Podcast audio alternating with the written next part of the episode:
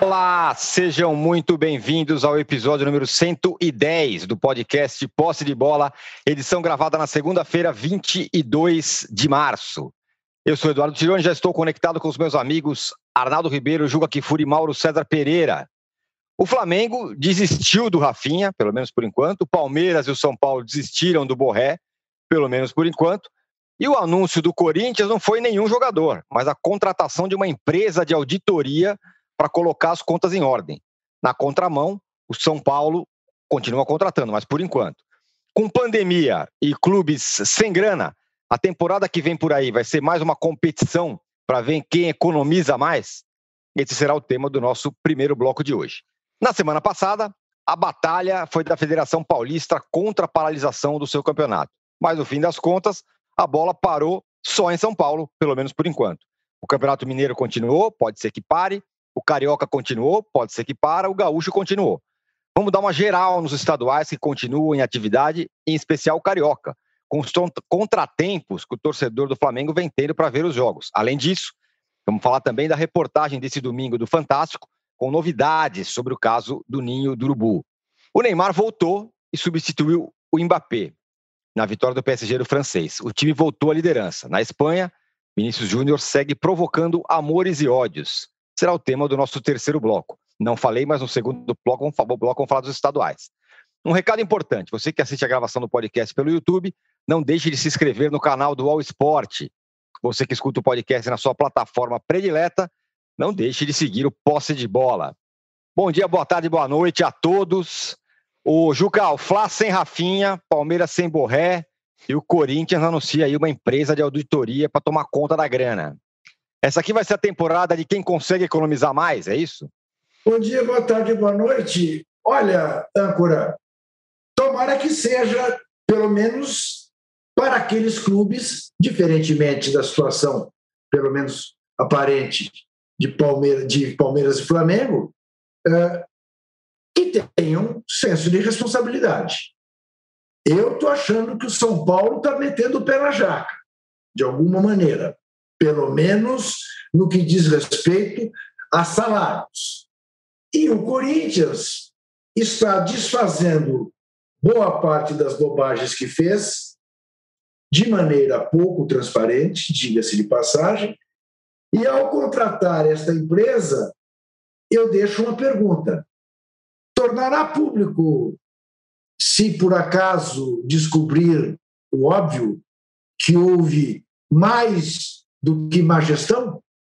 Ponto de interrogação. Espero que eu faça, porém, duvido. Sou mais capaz de apostar que é dessas auditorias que são contratadas a dedo. Te contrato desde que certas coisas fiquem, no máximo, entre nós. Embora ali não precise nada ficar entre nós, porque o entre nós continua desde sempre. Mas não há como você, infelizmente, você fazer grandes contratações. Também não pode servir para dar desculpa onde é apenas uma desculpa. O caso do Rafinha, o que tudo indica, hoje ele dará sua versão completa.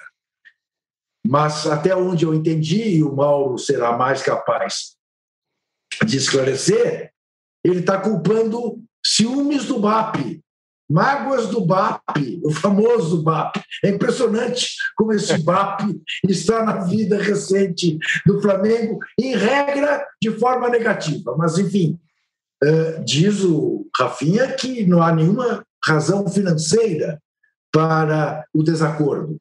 Né? há uma razão de mágoa. Então, vamos esclarecer.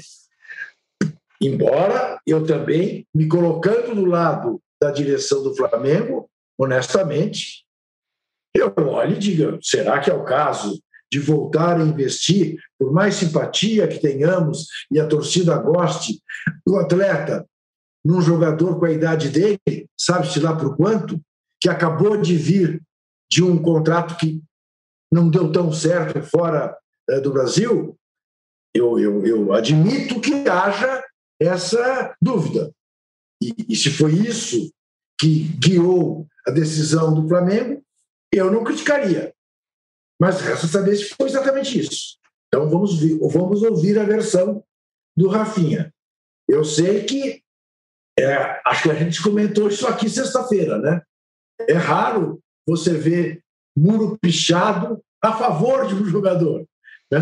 É, muro pedindo por um jogador. Normalmente você vê muros pichados querendo mandar embora jogadores. Mas sim, já falei demais. É isso. Estamos na época das vacas magras. Estamos na época da contenção, da responsabilidade. É isso, Mauro. Então, o Rafinha, queremos saber de você. O Rafinha não vem, pelo menos a princípio falou que não vem, falou que vai dar uma declaração aí, falou que não é uma questão financeira. Aí eu tenho algumas perguntas, Mauro. Primeiro, que questão seria essa? Dois, se o Fla fez bem em encerrar essas negociações, ou o Rafinha encerrar essas negociações.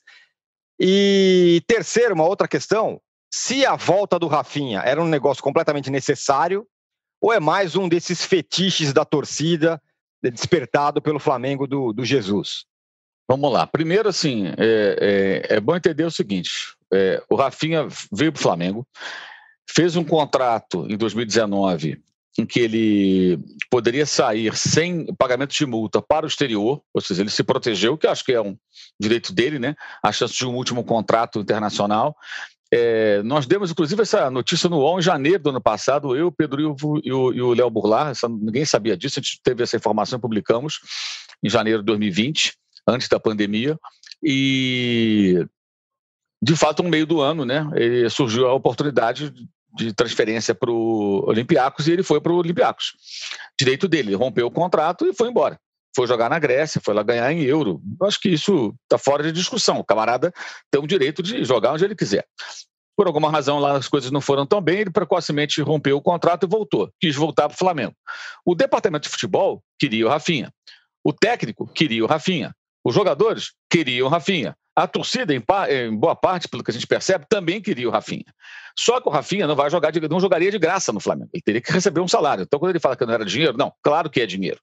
A grande questão é que ele está no meio, como ficou também em parte o Diego Alves na renovação, de uma briga política.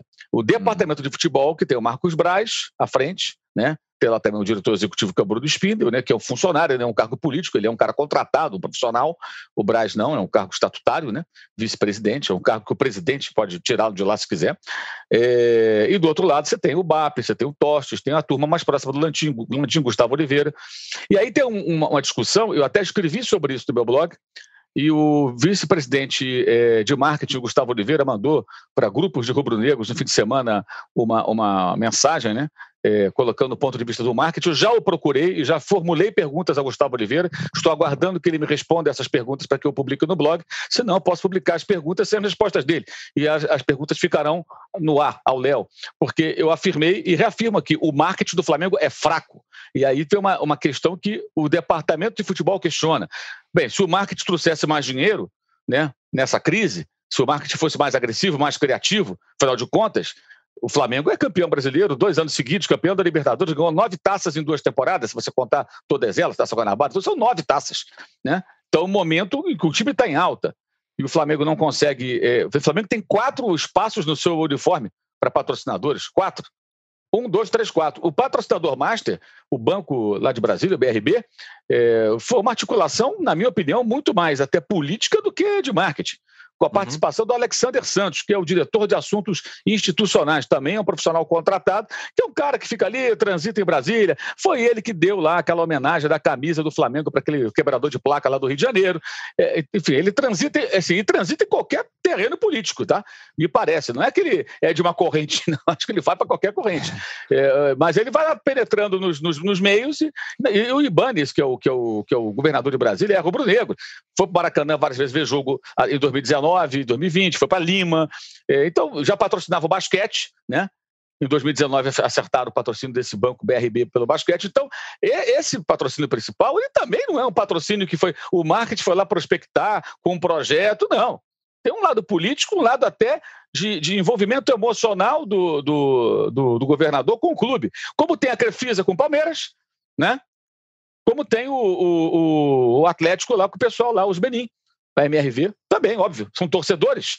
Só que ali é dinheiro público, então tem até uma outra discussão. Embora eu acho até que, para o BRB, eu imagino que a camisa do Flamengo deve ser muito bom negócio também, como, como divulgação do banco dentro da estratégia do banco, a Crefisa lucra muito com a exposição da camisa do Palmeiras e a MRV também se dá bem.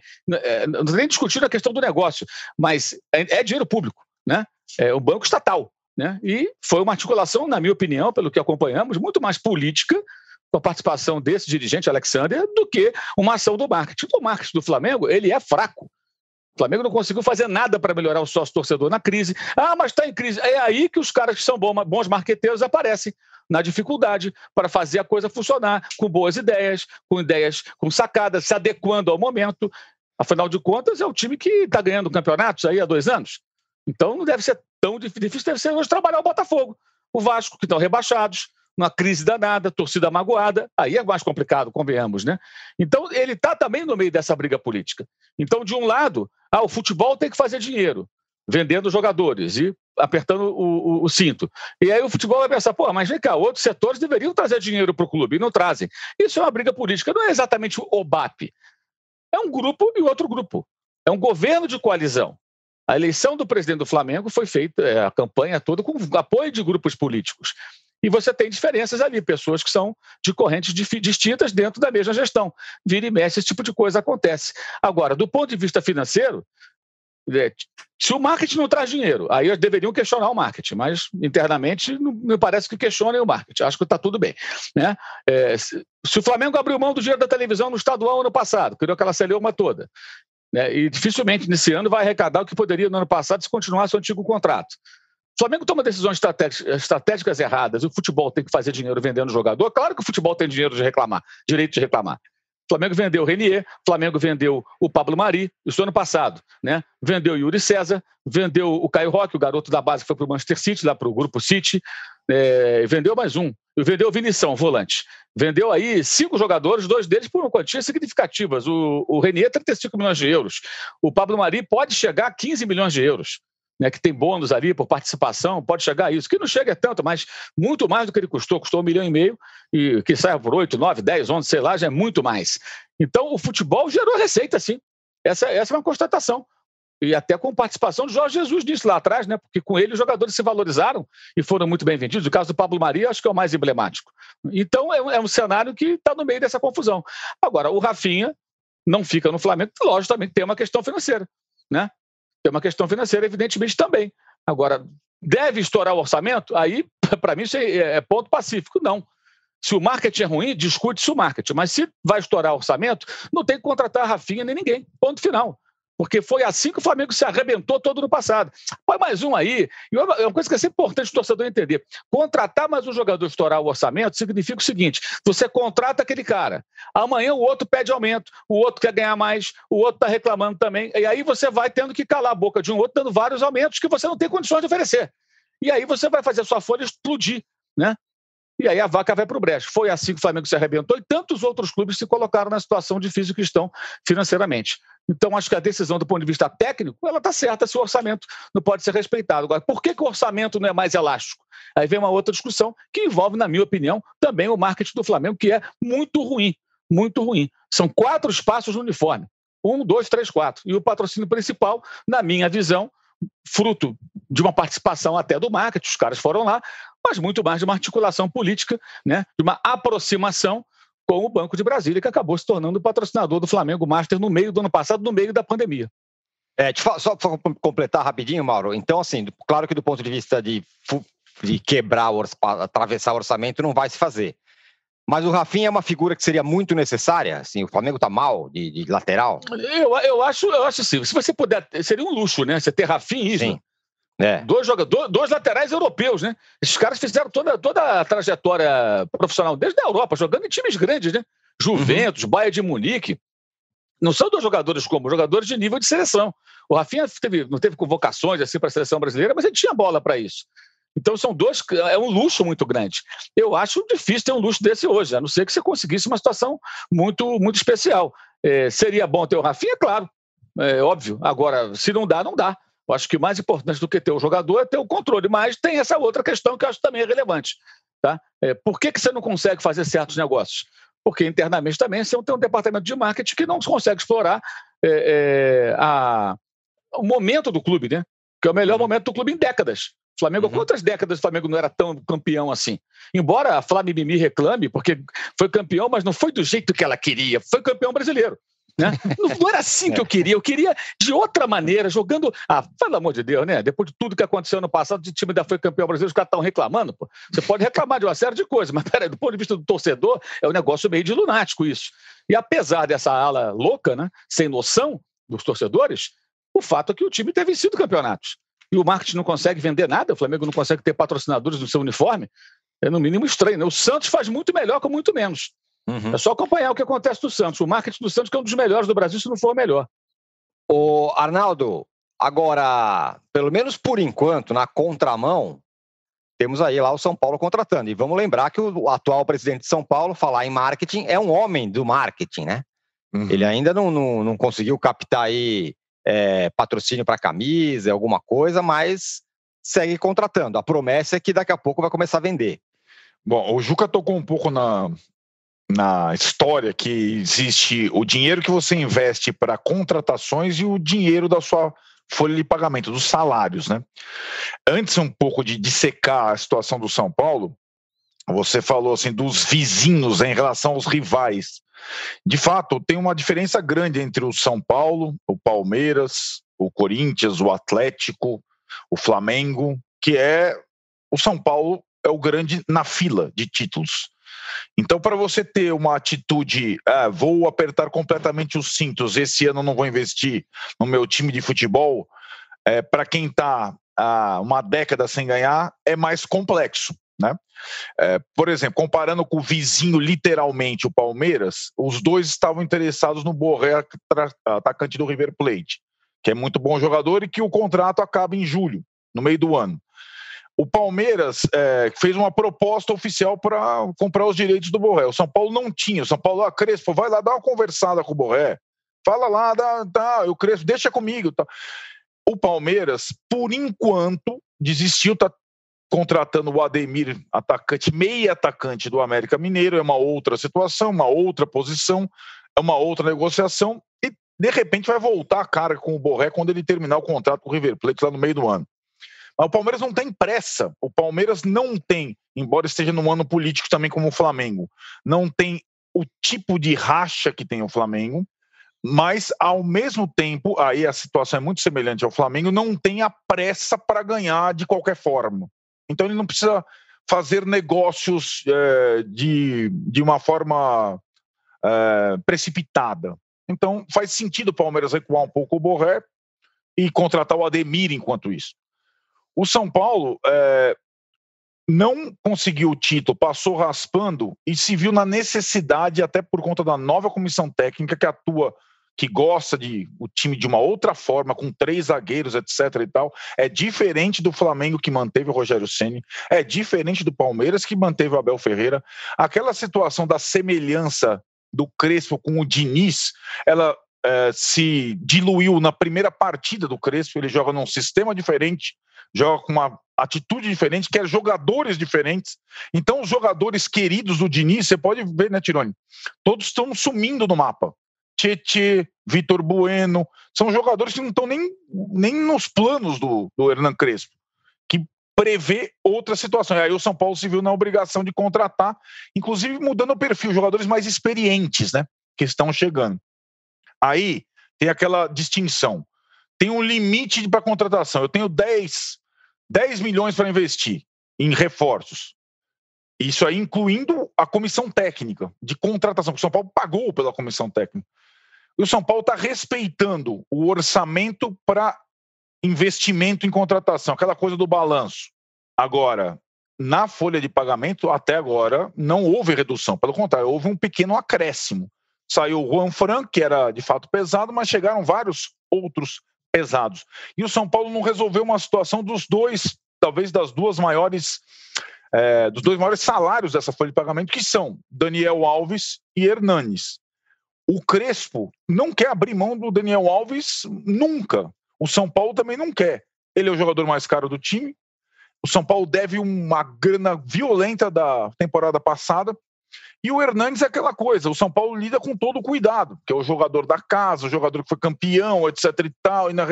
Então o São Paulo trouxe bastante gente, só abriu mão, na verdade, do Juan Fran. E não é, resolveu ainda as situações do Daniel Alves e do Hernandes, que são os dois pesados da folha de pagamento. Então a folha de pagamento do São Paulo está do nível do Flamengo, a do Palmeiras, a do Atlético. Isso pode estourar daqui a um tempo. A explicação do diretor Carlos Belmonte para a gente, né, tirou naquele canal que o Juca gosta tanto, aquele canal que ele fala é que é um canal plural, ele, ele disse o seguinte, que é o primeiro momento... Eu não vi! Não viu? É, não viu. Perdeu, veja, veja assim? a entrevista esclarecedora do Carlos Belmonte naquele canal plural. É dirigente, é... é dirigente do Palmeiras, esse Belmonte? Não, ele é diretor de futebol do São Paulo. São Paulo. É o ah, chefe é do. Belmonte, eu pensei que fosse italiano. Não, é, jo... é, jornalista. É jornalista como a gente. E aí Esse canal está tratando do São Paulo também? Eventualmente. Eventualmente, eventualmente. Ah, que interessante. a, explicação, a explicação, Juca, foi a seguinte: nesse primeiro momento de reformulação da equipe, a folha de pagamento vai subir um pouquinho. Em julho, quando tem a janela de transferências, a folha de pagamento vai se adequando e na virada do ano ela vai atingir a meta de redução prevista no início do mandato. Muito bom. Veremos. Muito bom, muito Veremos. bom. Sabe por, sabe por que é muito bom? Ah. Porque em julho já teremos vencido o Campeonato Paulista. Já teremos pois saído é. da fila. Não, se voltar campeonato, vai saber se vai ter Campeonato Paulista para, até lá. É. Para, coroar, para coroar o seu raciocínio da necessidade de sair da fila. E é verdadeira. É, é mais difícil conter despesas na situação em que está o São Paulo, precisando de um título a qualquer preço. É, tem que ver qual, tem que ver qual é este qualquer preço. Qual é o Mas, preço? É isso aí, qual é o preço? Qual, eu, eu acho que o paralelo com o Flamengo é muito interessante, porque o Flamengo tem uma condição financeira melhor, está é, tá de barriga cheia, é, e o Flamengo contratou, vai, entre aspas, dois jogadores europeus lá atrás é, para sua defesa, é, Rafinha e Felipe Luiz, o São Paulo, no mesmo tempo, trouxe, na mesma época, Daniel Alves e Juan Fran, certo? Aí o São Paulo abriu mão é, agora do Juan Fran, o Flamengo do Rafinha. O Flamengo está dizendo, o Mauro já explicou que não é só a questão financeira, mas é principalmente. Não, não vou trazer o Rafinha de volta. O São Paulo trouxe o Miranda, né? Que é um, pensa bem, em termos de nomes, talvez o São Paulo seja o clube brasileiro que mais investiu nos últimos anos, nos últimos dois anos. Daniel Alves, Miranda, cara, são caras que foram titulares da seleção brasileira. Um é ainda titular da seleção brasileira. Não é compor o grupo, são titulares de seleção brasileira. Então, é, é o que o Juca falou. É um investimento é, para tirar o time da fila a qualquer preço ou a algum preço. Vamos ver qual que vai ser esse preço nesses próximos meses, ainda mais num, numa nova temporada sem público, sem receita de bilheteria, sem patrocinador na camisa, sem tudo isso. Muito bem. Olha, Juca, e para mostrar para você que aqui nós somos absolutamente imparciais, você ficou aí ironizando, né? você pode nos, dar likes e tal, você ficou aí ironizando que fala do São Paulo e não sei o quê, e por causa disso, o Arnaldo tem ali, na, atrás dele, ali do lado, uma imagem do palmeirense Guga Chakra. Ali, ó, um desenho do palmeirense Guga Chakra ali onde ele está apontando o, o, lado dele, como alguns caras Coisa aqui já falaram no chat, entendeu? Boa. A gente vai voltar em 30 segundos para falar de alguns campeonatos que não pararam. Sim, Campeonato Mineiro, Campeonato Gaúcho, Campeonato. Oi. Oi, o que, que é atrás de você aparentemente uma placa que tem uma seta, que é uma novidade que estou vendo. Ah, aqui, rapaz, aqui é o nosso, é, é, aquele canal que chegou nos 100 mil, nos 100 mil Já passou, inscritos. faz tempo. Já passou, já estamos já voando aqui, ó, naquele canal que você falou, entendeu? Então a plaquinha está aqui. O Mauro deve colocar do outro lado. Aquele canal superpartidário. Plural, Isso, plural, é canal plural. Plural. Isso mesmo. Exatamente. Legal. Boa, parabéns, hein? Obrigado. Enquanto isso, vocês podem nos dar likes aqui. A gente vai voltar em 30 segundos para falar do Campeonato Mineiro. Cruzeiro perdeu de novo, o Atlético é, ganhou com o Nátio Fernandes jogando para caramba. Campeonato Gaúcho, Campeonato Carioca, teve clássico. Falar um pouquinho mais de Flamengo, porque teve uma reportagem é, importante sobre uns desdobramentos, algumas questões sobre o, a tragédia do Ninho do Urubu. A gente volta em 30 segundos.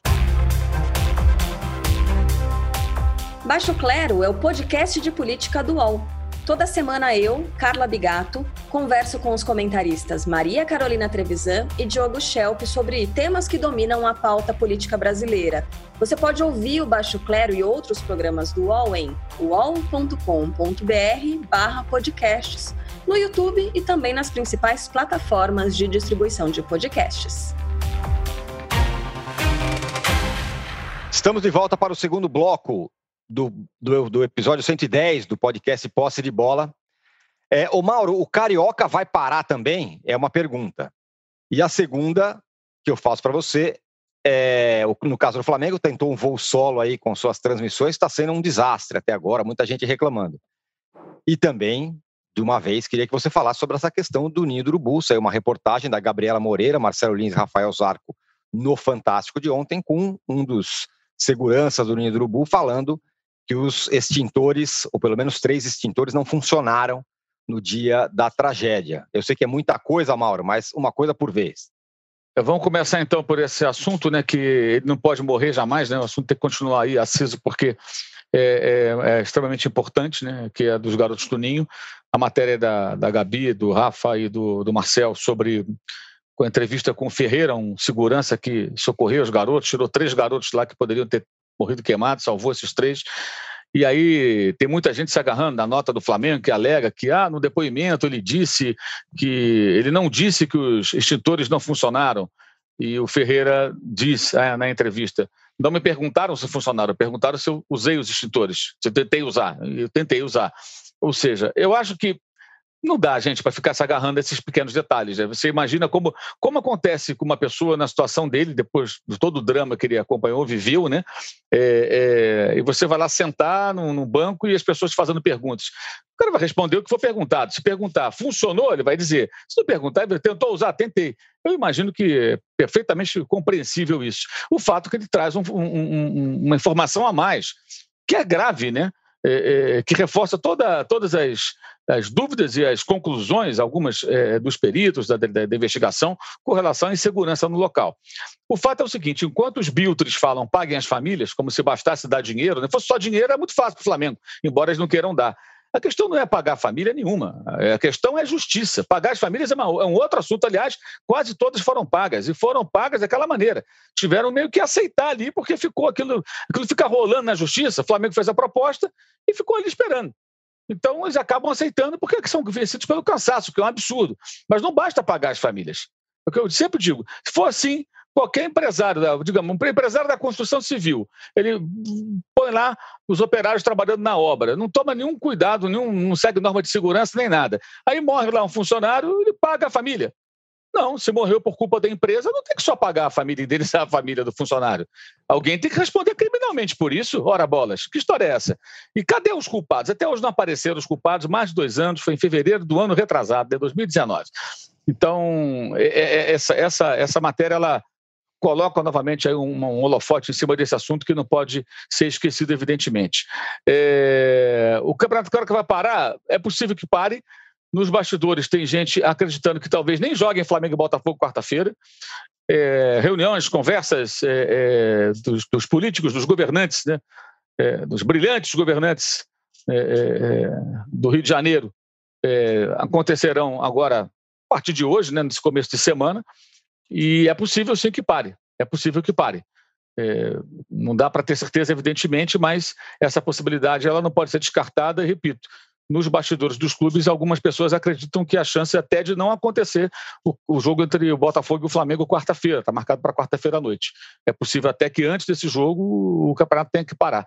Aí vamos ter que aguardar para ver qual vai ser a decisão é, é, é, tomada pelo governo do estado, pela prefeitura, pelas autoridades sanitárias, etc. E tal. Você perguntou alguma outra coisa que eu já esqueci, Âncora?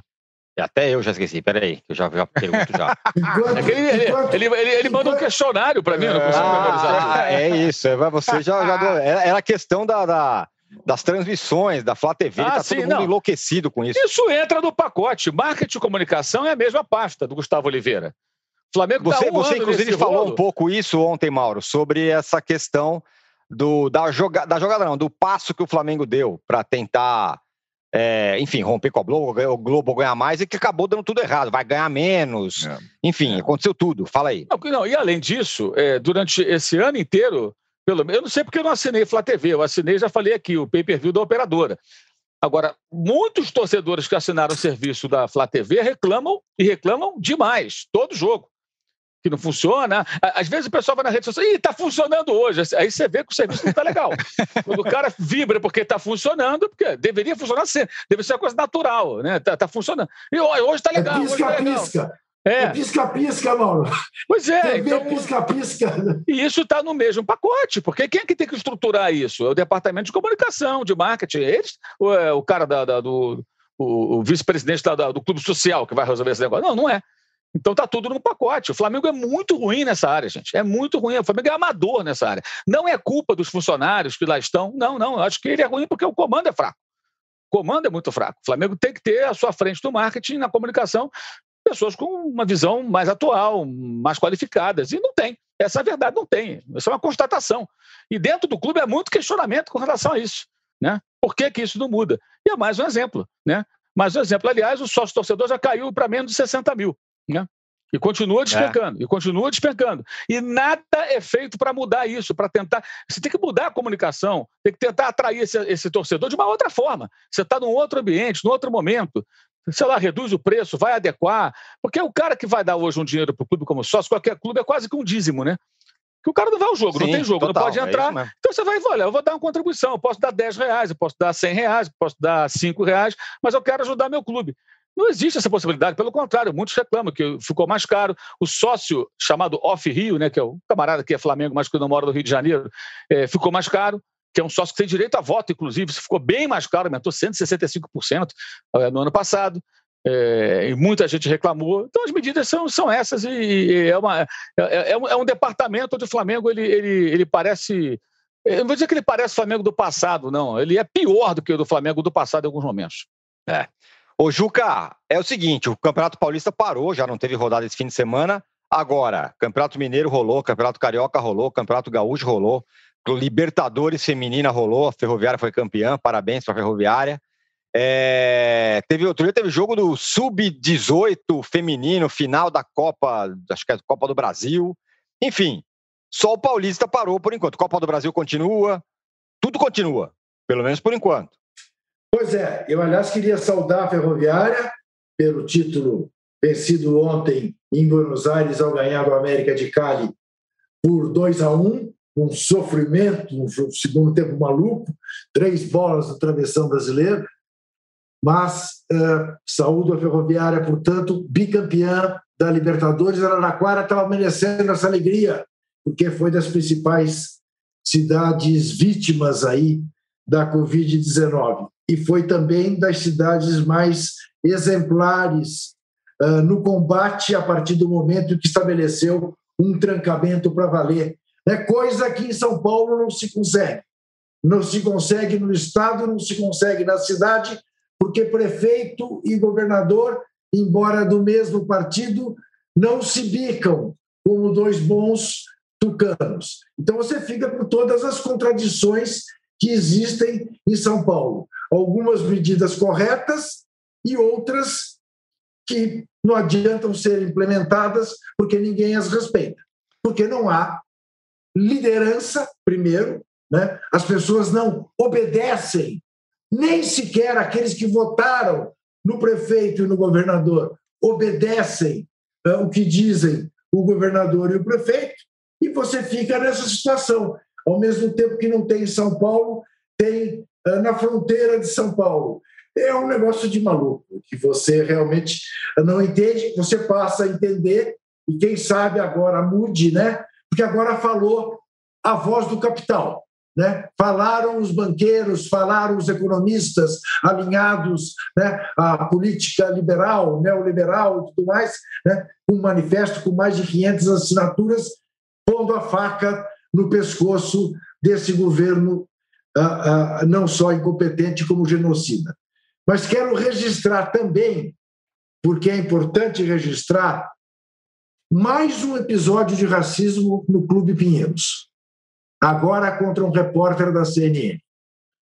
É impressionante o número de casos de racismo denunciados dentro do Clube Pinheiros. Lembremos que na Segunda Guerra Mundial, o Pinheiros teve que mudar de nome, que o nome original do Pinheiros era Germânia. Né? Uh, e, por razões óbvias, uh, a Alemanha de então, a Alemanha de então era identificada com a política né, racista, arianista e o diabo. Mas é impressionante como essa herança parece prevalecer no Esporte Clube Pinheiros, eu repito, com mais um caso agora que eu estou um repórter da CNN de racismo. Chega, basta. Boa, boa lembrança, bom, bom, bom registro, o Juca. O, o, Arnaldo, agora é o seguinte, como a gente falou, né, só o Campeonato Paulista parou, pelo menos por enquanto, o Carioca pode parar é, que o Mauro falou, o Mineiro pode parar, o Gaú, enfim, tudo pode parar, mas por enquanto não parou. E no fim de semana teve a estreia do Miguel Angel Ramírez é, no Internacional, teve o Mineiro com derrota do Cruzeiro para o América e a estreia do Nátio Fernandes, que a galera gostou, né? Pois é, teve isso tudo espalhado, né, pelo final de semana, teve começou na sexta-feira, estreias né, do Cook e do Nátio Fernandes. Em Minas é assim, né, Tironi? A gente já tinha falado isso na temporada passada, agora é mais escancarado. A diferença entre Atlético e Cruzeiro nunca foi desse tamanho. É uma coisa abissal, né? O Atlético tem um dos melhores times do país, um dos mais caros, se não for o mais caro do país hoje. E o Cuca estreou o Nath Fernandes também, e Nath Fernandes participou de vários gols, primeiro tempo. Não tem nível de competição o Campeonato de Mineiro para o Atlético. O Atlético faz um time mirando Libertadores e tudo mais. Hulk já está jogando, fez gol, etc. e tal. É, o Atlético mira o Flamengo, o Palmeiras. E o Cruzeiro é, perde mais uma. É, o Cruzeiro que se classificou na Bacia das Almas na Copa do Brasil mas que tem como prioridade a Série B, que vai ser muito difícil nessa temporada. Né? O Cruzeiro, a distância está de fato muito grande, uma coisa gigantesca. A única coisa que tem em comum entre os dois nessa temporada é que às vezes eles jogam no mesmo estádio no Mineirão, mas parecem é, clubes completamente distantes. Impressionante isso. No Sul, não, né? No Sul, Grêmio e Inter estão, é, vai, na mesma raia. Lembrando que o Grêmio ainda tem uma etapa para cumprir na pré-Libertadores que vai ser bem complexa contra o Independente Del Valle, justamente o ex-time do Miguel Angel Ramírez, né? E o Miguel Angel Ramírez uh, no Inter estreou contra o Novo Hamburgo, nossa, um joguinho dureza, campo dureza, com umas opções meio estranhas, troca de goleiro, uh, jogadores importantes na reserva, testes ali, o Marcos Guilherme, que era, o, que era um dos mais é um dos mais cornetados pela torcida colorada, fez o gol da vitória, mas eu não vi nada, nada de diferente, sabe, de time, tipo de jogo, nada por enquanto. Vi ele conversando mil vezes com o auxiliar do, do lado do campo. Não achei. Eu acho que é um trabalho, é um treinador. É, diferentemente de todos os outros estrangeiros que vieram para o Brasil recentemente, em que é, você enxerga o trabalho a médio prazo. Ele foi assim é, no, no Independente Del Vale. Não é uma coisa de uma virada de chave automática tal. E acho que o torcedor do Inter tem que estar tá preparado para isso. O Grêmio também está jogando o Gaúcho, mas o Grêmio está jogando sem os seus jogadores e sem o seu treinador. O, o Renato não foi nem pro jogo da Libertadores, meu velho. E é assim: os, os titulares do Grêmio voltam agora, no início da semana, para se preparar justamente para o jogo com o Del Valle. O Renato só volta na quinta. Caramba, velho! Então volta todo mundo e o Renato só volta na quinta. É, essa é, é, a, é a notícia lá em Porto Alegre. os, então, assim, é, Grêmio e Inter, na verdade, é, usam o estadual para diferentes. É, o, o, Inter, para ajustar o time com o novo treinador, o Grêmio só está jogando com os reservas, pensando na Libertadores, na classificação. E sabe-se lá quando o Renato vai voltar a trabalhar. É incrível. Ele, em tese, só volta a trabalhar na quinta-feira. Ô, Mauro, esses primeiros movimentos aí de estaduais você acha que dá alguma pista do que pode vir por aí? Testes, técnico chegando, tal, ou no fim das contas esse campeonato não vale nada e quando chegar no brasileiro muda completamente? Porque algumas coisas são óbvias. O Flamengo vai continuar muito forte, por exemplo. O Palmeiras vai continuar muito forte. Mas desses outros times aí que tem mudado, que tem mexido bastante. Olha, Tirani, eu acho muito difícil imaginar exatamente como a coisa deve se encaminhar em função da incerteza com relação à realização dos jogos. Né?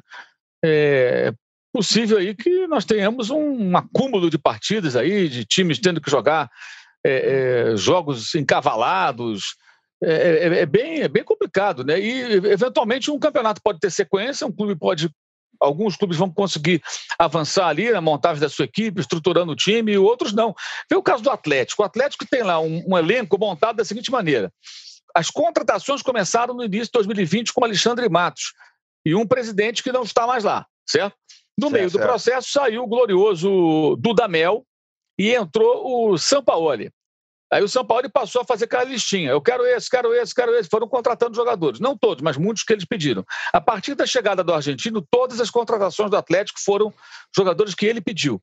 Aí o Atlético começa a temporada 2020, no lugar do, do presidente tem outro presidente. No lugar do Matos tem o Rodrigo Caetano. E no lugar do São Paulo tem o Cuca. Mas os jogadores são os contratados do ano passado, com exceção desses agora aí. É, Hulk, até o Nacho Fernandes foi um pedido do técnico argentino, que já foi embora e está no Olympique de Marseille.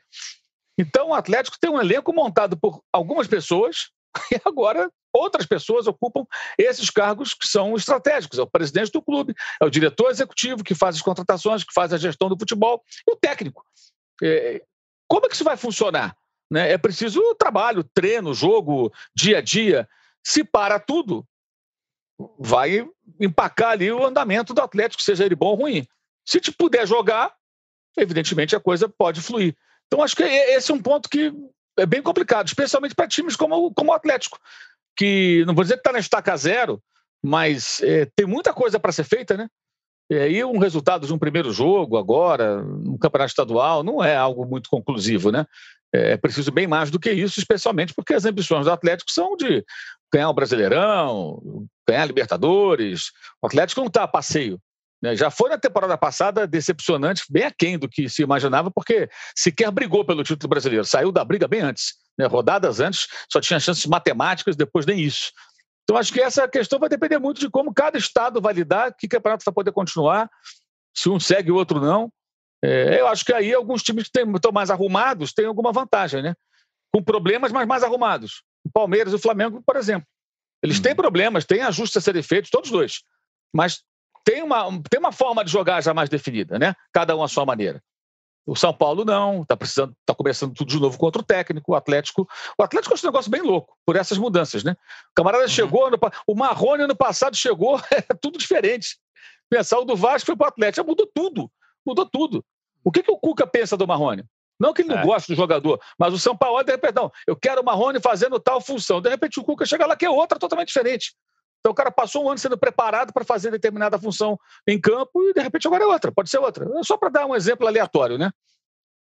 Agora, o Juca, é uma coisa que é, que é, uma coisa impressionante é a gente está falando aqui, estamos falando do Flamengo, estamos falando do Palmeiras, falando do São Paulo que está contratando, do Corinthians que está é, fazendo, tem auditoria, agora do Galo também, que tem um monte de jogador. É, e a gente, quando vai falar do Cruzeiro, a gente, como se a gente mudasse de prateleira. Nós estamos falando de um time que a gente não consegue mais ver o fundo do poço. Ah, não, agora vai se acertar. Aí vai lá e vai mal no Campeonato Mineiro. É, tá, tá, tem uma distância, como disse o Arnaldo, que é um negócio muito impressionante. Não é pouca Vasco coisa. Vasco e Botafogo estão rumando para isso também. E Vasco e Botafogo, que empataram um clássico que foi horroroso olha, também. Olha, então, nessa Vasco linha aí, né? Botafogo, Pois é, é, é uma tristeza, né? Você pensar, e é aquela discussão, né? Que a gente já fez aqui algumas vezes é, sobre quem, quem, de fato são os grandes clubes brasileiros da atualidade.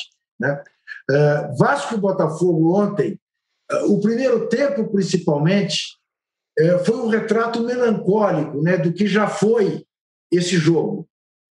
Porque basta você se cingir a um aspecto. O Vasco chutou três bolas no gol. O Douglas, goleiro do Botafogo, salvou o Botafogo de tomar gol. O Botafogo não chutou nenhuma bola no gol e saiu no intervalo ganhando de 1 a 0. De 1 a 0. Gol contra.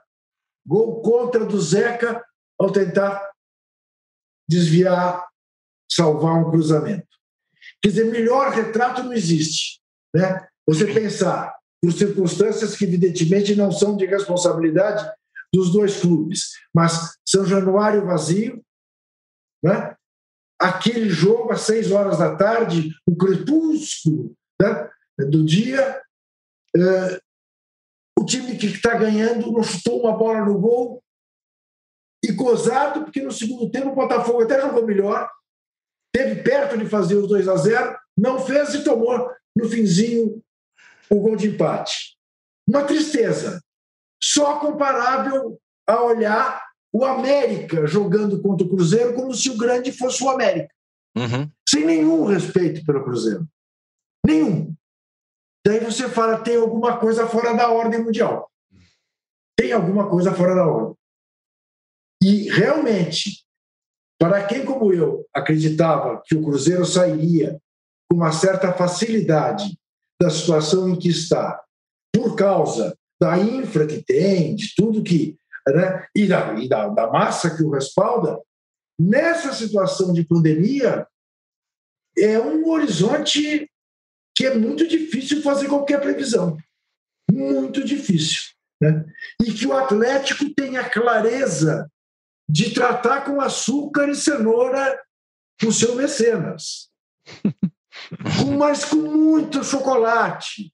Levar um chazinho no fim da tarde. Porque se houver qualquer curto-circuito nessa relação, o Galo passa a correr também seríssimos riscos. É verdade que o Galo tem uma âncora, que é a construção do estádio, que deve segurar né, a participação do mecenas, com vistas ao futuro. Mas, uh, realmente, eu não vejo como não fosse pelo mecenas o Galo pudesse sustentar a, a situação que montou para si mesmo. É uma coisa é, realmente, eu tenho achado impressionante isso, quando a gente vai falar um jogo como Vasco e Botafogo, a gente vai tratando esse jogo como um jogo, ah, vai ter Vasco e Botafogo aí, isso é, isso é, um, isso é um clássico, um dos maiores clássicos do futebol brasileiro, ou quando o Cruzeiro vai e perde do América e, e, e essas coisas vão se normalizando. Realmente é, é um, negócio, é um negócio muito, muito assustador. É, Tirone, virou, virou um clássico B. Virou um clássico B.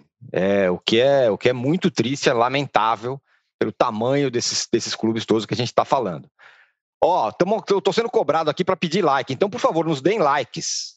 Porque daqui a 30 segundos, ó, o Juca com a plaquinha ali, ó, ó, plaquinha impressa, escrito, tem, tem uma manchinha ali na plaquinha do Juca, mas tudo bem. Minha neta que tava, fez. tudo bem, tá perdoado, tudo certo. Nos deem like mesmo assim, vamos chegar em 3 mil e tá tudo certo.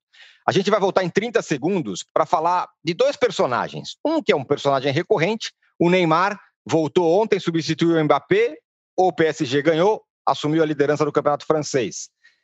E aí tem Liga dos Campeões pela frente, será que é a vez do Neymar, enfim. E outro personagem que sempre provoca discussões acaloradas, Vinícius Júnior. Já voltamos. Sabia que não importa qual o seu negócio, você pode anunciar no UOL? O Cláudio, por exemplo, conquistou clientes em sua barbearia anunciando para 134 milhões de pessoas. E depois de anunciar nos principais sites do Brasil, os cursos da Sofia ganharam novos alunos. Já a Ana investiu a partir de 10 reais e a sua loja online passou a vender muito mais. Quer divulgar o seu negócio de um jeito fácil? Então já sabe, faça como eles. Anuncie no All Ads. Sua marca no UOL. Voltamos para o terceiro bloco do episódio 110 do podcast Posse de Bola. Estão aqui cobrando, Juca, um like sem manchinhas no papel, tá? Aqui no, no nosso chat. É, agora, o Arnaldo, Neymar voltou, estava lá machucado, foi substituir o Mbappé, PSG ganhou, tem aí a Liga dos Campeões pela frente. Outro dia eu falei algo como a impressão é que dá que, que tem uma geração indo caminhando para o seu fim, do Cristiano Ronaldo e do, e do, e do Messi. É, o Messi. E, que, e que a outra que está atropelando é do Haaland e do Mbappé. Que o Neymar é. ficou ali no meio do caminho e talvez a, a, a, tenha passado. Fala aí. É curioso se a gente pensar nisso, nesse hiato de gerações, levando em consideração que o Neymar, uh, para o futebol brasileiro, entrou uh, precocemente como o maior ídolo ou o maior jogador do futebol brasileiro num hiato de gerações entre aquela do Ronaldo, Ronaldinho e tudo mais, uh, Kaká, e a que não vingou, a do Ganso, a do Pato, lembra? Aí, Sim, é isso mesmo. Aquela turma, Ronaldinho Gaúcho, Kaká e a diferença grande de idade para o Neymar. Agora, em termos mundiais, acho que é um pouco como você falou. E, e acho que você pode colocar outros, mais ou menos da, da geração do Neymar, que também não, não fizeram ameaça ao reinado do Cristiano Ronaldo e no Messi. Agora, Mbappé e Haaland, de fato, são fenômenos físicos, inclusive, né? São jogadores parecem robôs, além de tudo, robôs habilidosos, né?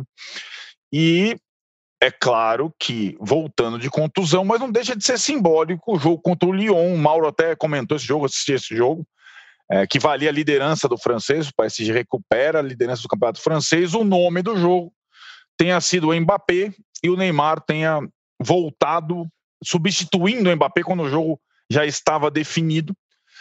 E a eliminatória recente da Champions contra o Barcelona, tão propalada eliminatória PSG e, Barcelona, o nome da eliminatória foi também o Mbappé, que destruiu o Barcelona e depois daquela sova, o Barcelona se reencontrou, reformulou o time, o sistema tático do time está lá lutando pelo Campeonato Espanhol.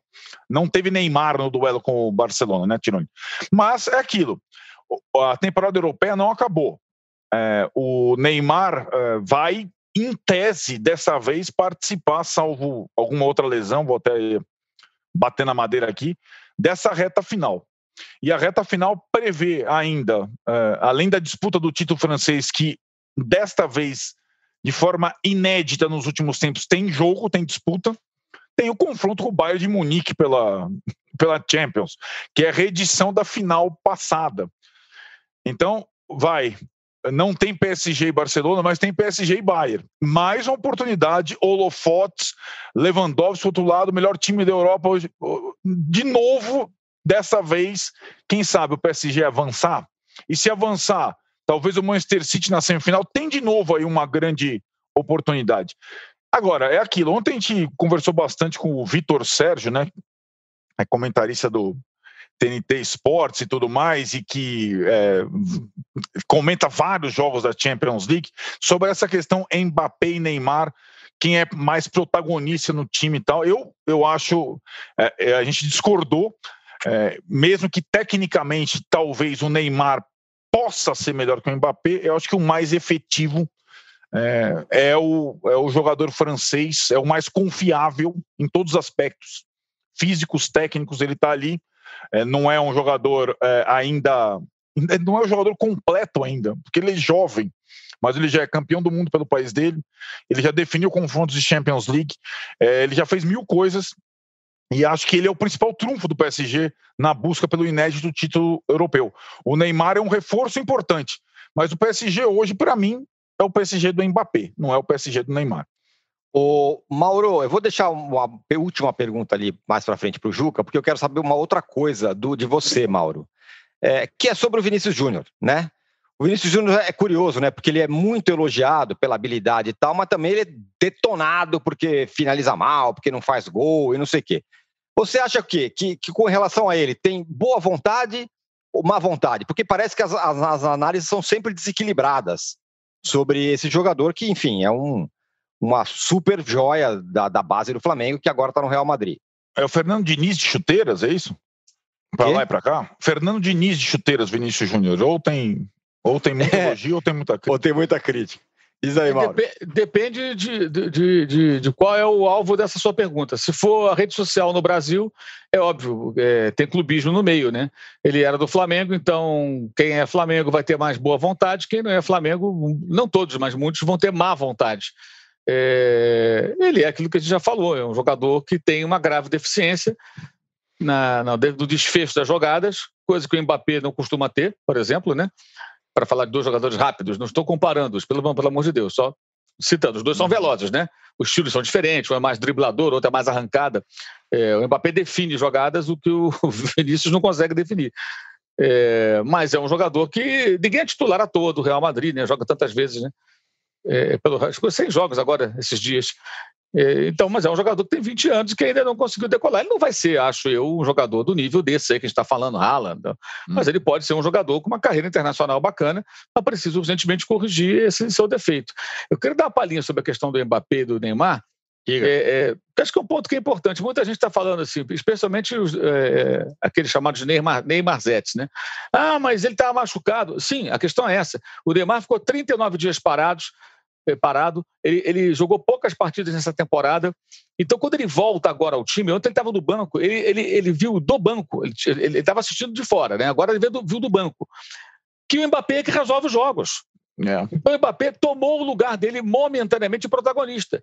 Uhum. Então o Neymar pode até recuperar esse lugar, claro que pode, o Neymar joga pra caramba, mas nesse momento, ele quando entrar em campo junto com o Mbappé num jogo contra o Bayern, dia 7, por exemplo, a tendência é ele ainda estar ali, tá ofuscado, cara. Uhum. É uma constatação, pô. Uhum. Vamos lá. Ah, porque o Barcelona estava mal das pernas. O cara, o cara faz três gols no campeonato, não tá bom. 4 a 1 três gols dele, não tá bom. Aí vai jogar de novo em casa, o time joga mal, todo recuado, né? O Navas pega pênalti do Messi, mas quem faz o gol? O Mbappé de novo. Aí, uhum. quarta-feira passada, jogaram contra o Lille, Copa da França. Ah, mas o Lille, o Lille era o líder do campeonato. 3 a 0 dois gols do Mbappé. E ontem, 4 a 0 terminou 4 a 2 eram dois gols do Mbappé e uma jogada que ele começou. Tá bom, não? É. Pelo amor de Deus. Tá, Pô, tá, bom ou não tá? Todos os jogos grandes ele resolve. Ah, mas no francês é fácil. Tava em segundo, tava em terceiro, ontem virou líder com essa vitória, porque o Lille Isso. perdeu para o Nimes, que está na zona do rebaixamento. Então, é, é, o Mbappé que tem resolvido jogos grandes, cara. Ah, mas lá contra o Manchester United foi o Neymar que jogou muito. Eu estou falando não do lá atrás, estou falando do agora. Hum. Março de 2021. Tá? Nesse momento, o Neymar volta a campo. Ele não volta assim, não. Voltou o Neymar, é o craque do time? Não, agora voltou o Neymar, é um craque do time. Mas quem é o maior craque do time nesse momento? Março de 2021. Gente, não é a carreira. Hoje o Neymar tem um, um, um rival, entre aspas, dentro do elenco, no sentido de quem é o principal jogador. Para mim, isso é muito claro. Hum. Para mim, isso é uma mera constatação. Agora, Acho o Neymar pode pergunta... mudar isso. Ele pode, pode resolver questão, jogos, Mauro, mudar isso. Ô, Mauro, a questão é, é tão simples como essa. Hoje, segunda-feira, 22 de março, a fada madrinha aparece para você e diz: quem você quer no seu time? Uma P ou um Neymar? 95% das pessoas responderão uma P. É. Por tudo. Até, até pela diferença de idade. Sim. Sim. É curioso, né, Juca? O fato de que. É... O Juca travou? É curioso Espero que ele esteja aí ainda. Ah, então, eu queria voltou, falar, voltou. Juca, é o seguinte. É curioso o fato de que o, o, Neymar fez todo o movimento de carreira dele, porque ele não queria mais ser coadjuvante, porque agora ele vai ser o Cleveland, é. não sei o que, tá, tá, tá. E aí ele fica no momento em que ele volta a ser quase, não é exatamente um coadjuvante, mas ele não é o protagonista que ele imaginava não ser. É. O cara do time é o Mbappé, né? É curioso. É. E, te, e, terá, né, em tese, terá que assumir essas rédeas nessa fase final agora da Champions, né? Mais Exato. velho, né? Mas é como o Mauro disse, pelo que nós estamos vendo hoje, o protagonismo é do Mbappé. Não tem conversa. Não, não adianta brigar com os fatos. Deixa eu te falar uma outra coisa, Juca. É, com o futebol brasileiro parando por causa da pandemia, considerando que o Brasil está na contramão do mundo no combate à pandemia, né? Os casos aumentam. Até nisso carnificina e tal, é, aí a gente começa a, de novo, como a gente já fez aqui nesse episódio do, do Posse de Bola, falar bastante sobre futebol internacional. Falamos do Neymar, do Mbappé e tudo mais. É, a gente tem que olhar para fora, porque é lá que tão, os jogos estão acontecendo. O futebol não parou na Europa. Esse é mais um ingrediente para fazer aquela história que a gente sempre diz que a molecada hoje usa mais a camisa do Manchester City do que do Corinthians? Ah, sim, esse risco a gente corre cada vez mais. Né? Aliás, entre parênteses, uh, que fim de carreira brilhante que terá o Messi, não? Fazendo dois gols como fez ontem. É, eu quero ver esse fim de carreira ainda. Mas, enfim, é inevitável. Mas você falou, usou uma frase que eu acho que é interessante pontuar. Até nisso estamos a contramão do mundo. Porque o mundo que sofre com a pandemia é uma barbaridade também, mas tem cuidado da pandemia de maneira tão melhor do que se cuida aqui no Brasil, que na Europa não precisa parar, porque a coisa se restringe às quatro linhas do campo. Aqui não, extrapola. Então aí você precisa parar tudo. Isso dá a medida.